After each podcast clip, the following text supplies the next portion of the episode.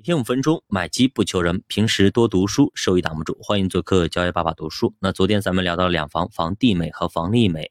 那么在一九九九年，克林顿政府的推动下，两房开始大搞刺激贷款，这也刺激了经济的繁荣。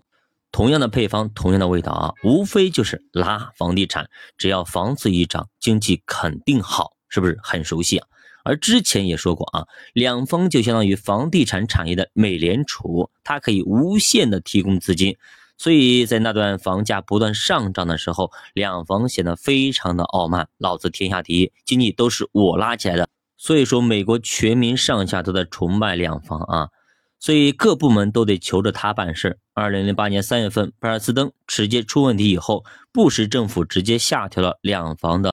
资本要求，这样才换来两房同意购买抵押贷款，帮助经济复苏。但是到了七月，美国人也终于认识到了，两房也已经资不抵债，他自身也是泥菩萨过河，自身难保。也就是说，救世主也已经被拖下水了。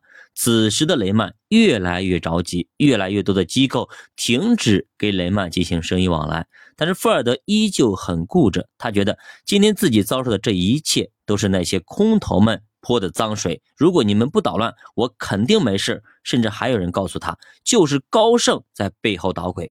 于是富尔德直接就上门骂街啊！贝兰克凡对于富尔德的态度非常的恼火，一口咬定这事压根跟高盛一毛钱关系都没有，然后直接就挂断电话啊！没过几天，富尔德又听说啊，瑞士信贷在散播谣言，于是同样打电话过去直接骂街啊！但是也同样被怼了回来。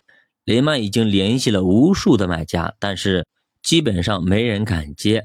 其中最有希望能够接盘的还是韩国发展银行，但是雷曼想增加一下他的筹码，不然的话，万一发韩国发展银行他不买了，那可能自己就 O 真的 over 了。所以他同时还联系了像摩根士丹利，而摩根士丹利并没有拒绝他，而是说我想想看，到时候再谈，即便不能够买下整个雷曼，买下一部分也是有可能的。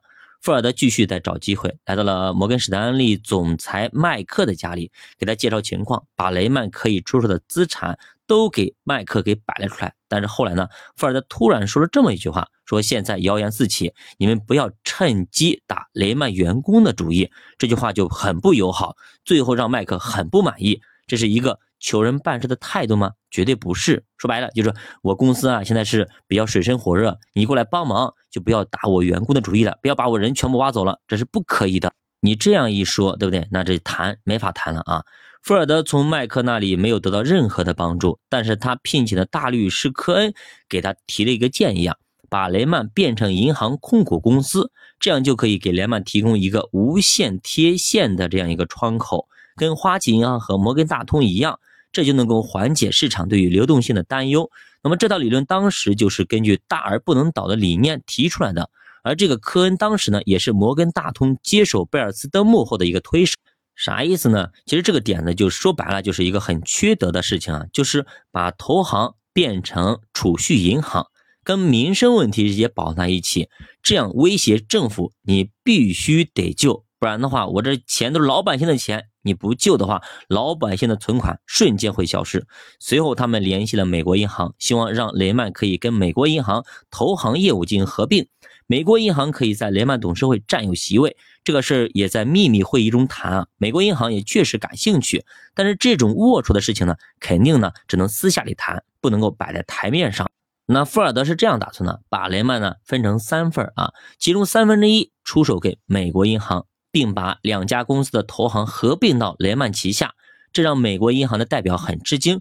这听起来不像是雷曼在寻找出手，反倒是雷曼在收购美国银行。随即也跟富尔德打起了太极，并明确告诉他，我们也同时在接触美林跟摩根，雷曼不是唯一的选择。我可以不跟你要，我不买你的，我买别人家的。所以后来呢，富尔德还去求了保尔森。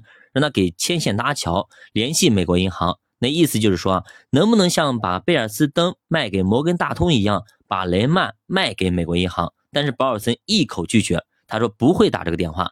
但是在一次会议上，其实呢，还是给他们创造了机会，让富尔德有机会。那么让富尔德有机会可以跟美国银行的 CEO 刘易斯见面。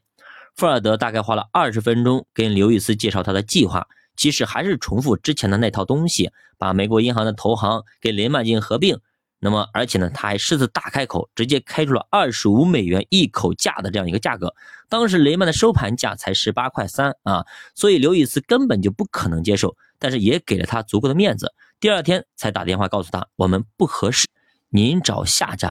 这个时候，富尔德还一头雾水啊，他觉得自己的计划很完美，为啥人家就不同意呢？为啥人家就不愿意给我结合呢？